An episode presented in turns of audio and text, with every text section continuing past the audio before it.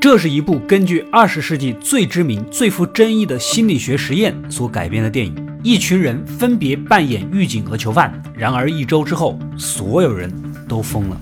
本期给大家介绍的正是这部经典的剧情电影《死亡实验》。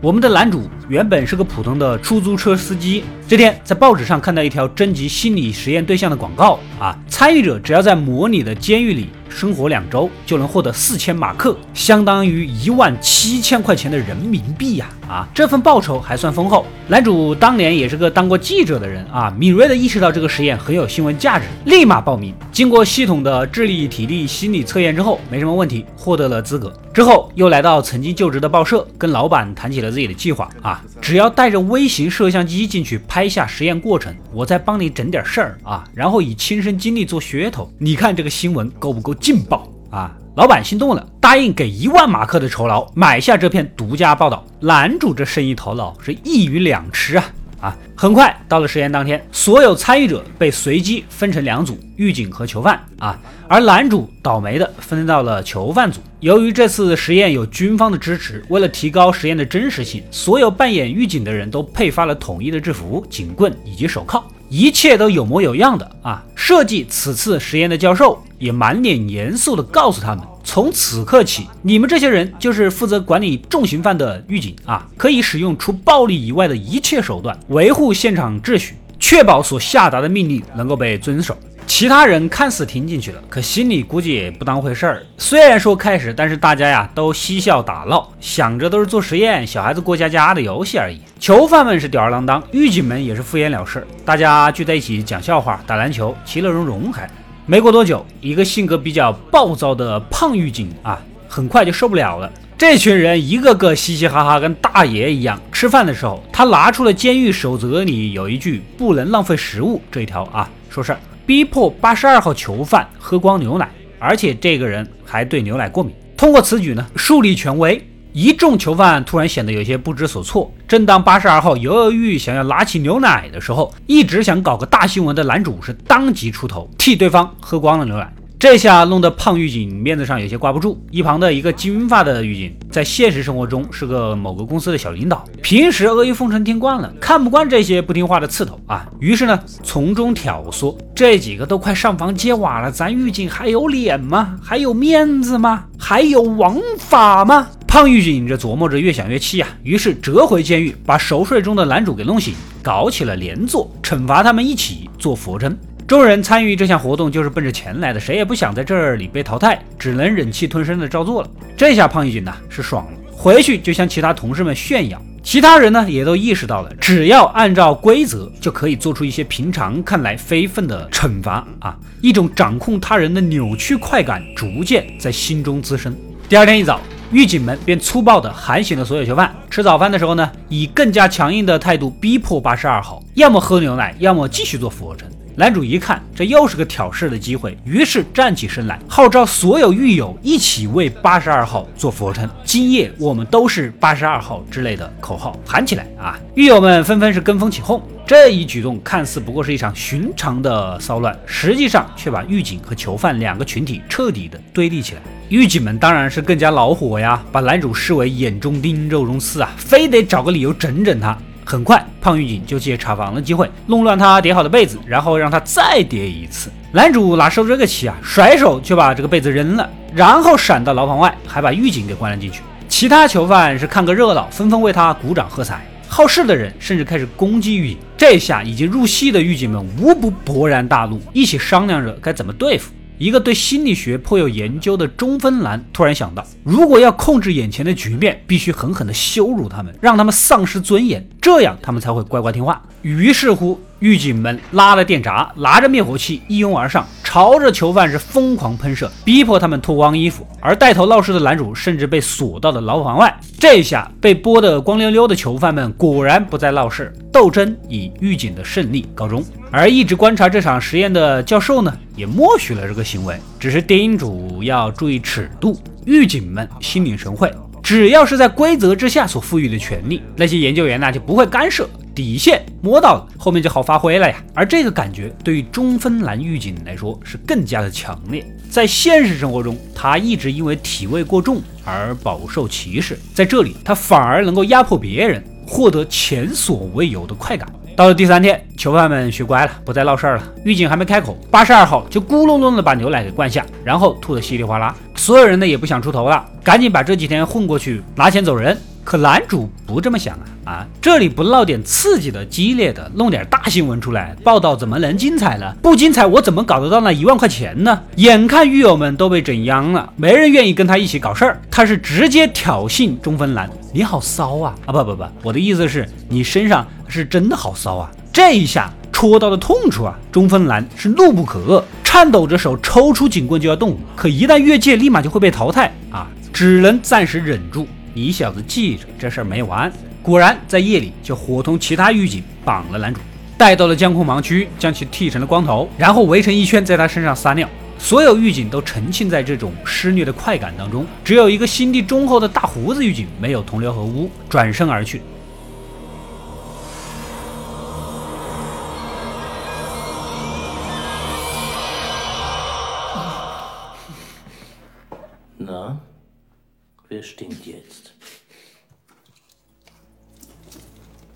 男主受此侮辱，自然是愤恨难平，不仅想要搞个新闻，还要找机会报复他们。隔天呢，教授和女助理就看到了他变成光头，不用想也知道出现了暴力事件。女助理啊，觉得实验好像有些失控的倾向，需要干预。可教授认为现在所发生的一切都在预料之中，继续深入还能挖掘出更多的数据。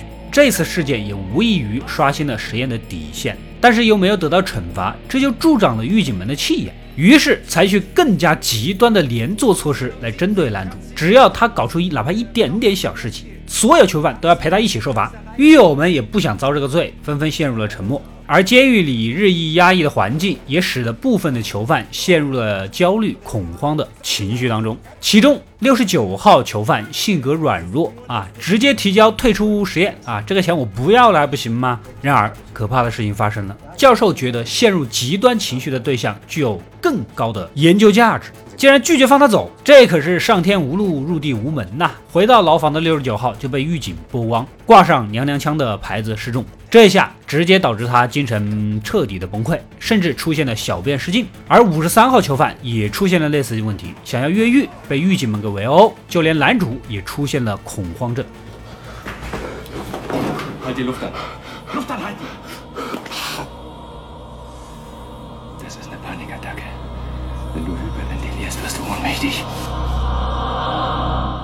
自此，暴力行为成为维持秩序的合法手段，实验的底线被打破，彻底走向了失控。女助手见情况不对，建议立刻停止，但是又遭到教授的反对。她好不容易从众人身上看到了权威服从以及潜意识暴力的痕迹，只要能够收集到足够的数据资料，整理为论文发表，必然能够在学术界引起轰动。在这么关键时候，我怎么能停呢？啊！权威服从是人在特定的条件下会罔顾道德法纪，听从权威而去伤害无辜的一种心理。到了第五天，教授外出参加学术会议，监狱内的情形是越发的失控。列队的时候，狱警们肆无忌惮地嘲弄八十二号是个同性恋，他是敢怒不敢言。男主出于义愤，想要出头，却被几个狱警逼着脱光衣服洗厕所，用手指去抠那些屎尿脏污，直接导致他是近乎崩溃啊，缩在牢房里默默的流泪。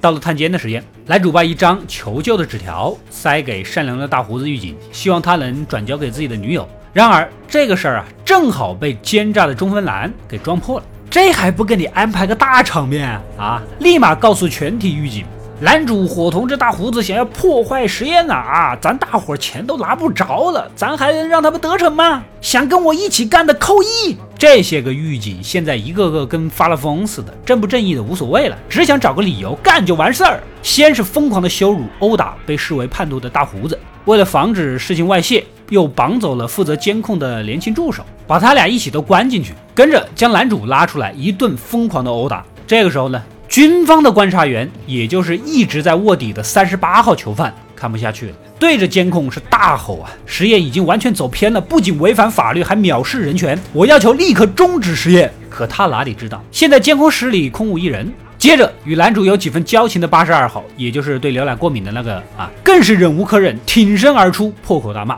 中分男面露狰狞，抽出警棍当头砸下。八十二号顿时是头破血流。这一下不仅所有囚犯是哑口无言，就连一旁的狱警也是目瞪口呆。老哥，咱说好了只打人不见血，你有点超纲，你知道吗？啊！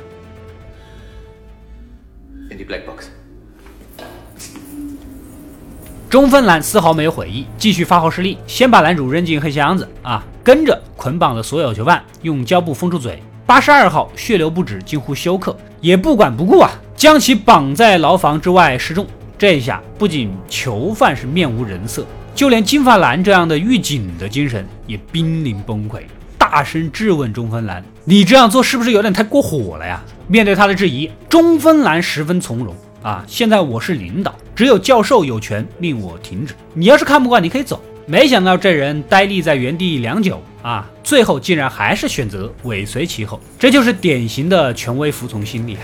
晚上，女助理来到了实验室，看到眼前已经失控的局势，不由是赫然变色。还没等她处理，埋伏在一旁的中分男跟脾气暴躁的胖狱警直接将她也给关了进去。我看你们这些人估计钱不钱的也可能就无所谓了，就是过来释放一下压力的吧。到了半夜。变态的胖狱警竟然潜入牢房，想要强暴女助手。好在男主利用捡到的螺丝刀凿开了黑箱子，逃了出来。在军方卧底三十八号囚犯的协助之下，干翻了这个胖狱警啊，放出了囚犯，集体逃亡。最终，这八十二号还是因失血过多而死。中分男发现情况不对，连忙召集所有狱警抓人。逃了没多远，大多数囚犯也就被三五个狱警给捉回去了。让人惊讶的是，这些囚犯从头到尾都没有过多的反抗。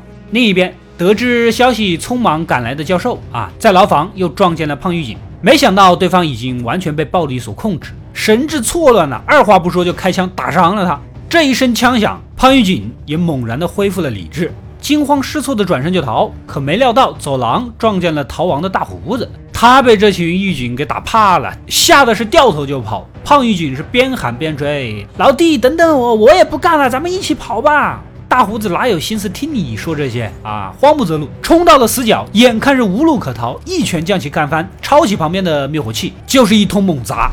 而这边的中分男也带着几个狱警找到了男主三十八号囚犯，毕竟是军方卧底，还是有实力的，几下撂倒了那几个人啊！金发狱警看情况不对，直接投降开溜。中分男犹如发了疯一样，捡起刀猛然的刺过去，好在男主一记空手夺白刃呢。狱警这边已经是树倒猢狲散了，中分男仿佛恢复理智一样，松开了刀柄，颤抖着说道：“这都是你挑起的。”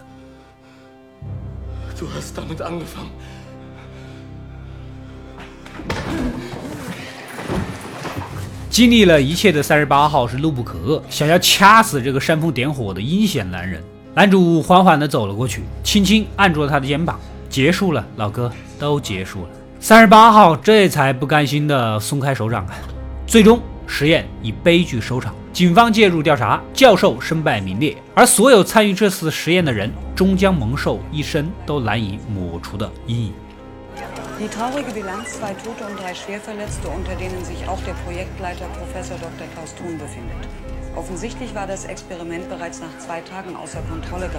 故事到这里呢，也就结束了。死亡实验是根据二十世纪最知名、最具争议的心理学实验——斯坦福监狱实验改编而来。当然了，电影肯定是经过艺术加工的。原本参与实验的是二十四个心智健全的大学生，也并未出现伤亡的情况。任何存在心理问题的学生，经过申请之后，都可以立刻退出。有人曾质疑过实验的真实性，并给出了实验的设计者，也就是菲利普·金巴多教授的录音啊，指出当年狱警的各种行为都是经过引导而发生的。而实验的参与者也在采访中声称，自己并未陷入精神崩溃，实验里面的有些行为啊，其实都是演戏。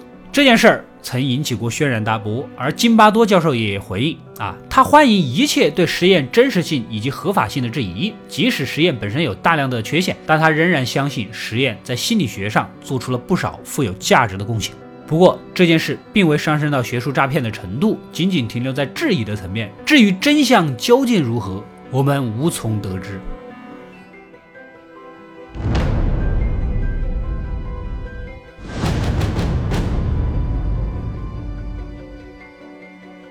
我是阿斗，一个让你沉迷于故事的讲述者，浓缩电影精华，又不失它本来的魅力。扫描二维码，添加我的微信号，除了能第一时间收到推送，更有独家解读的视频等待你的发掘。扫描它，然后带走。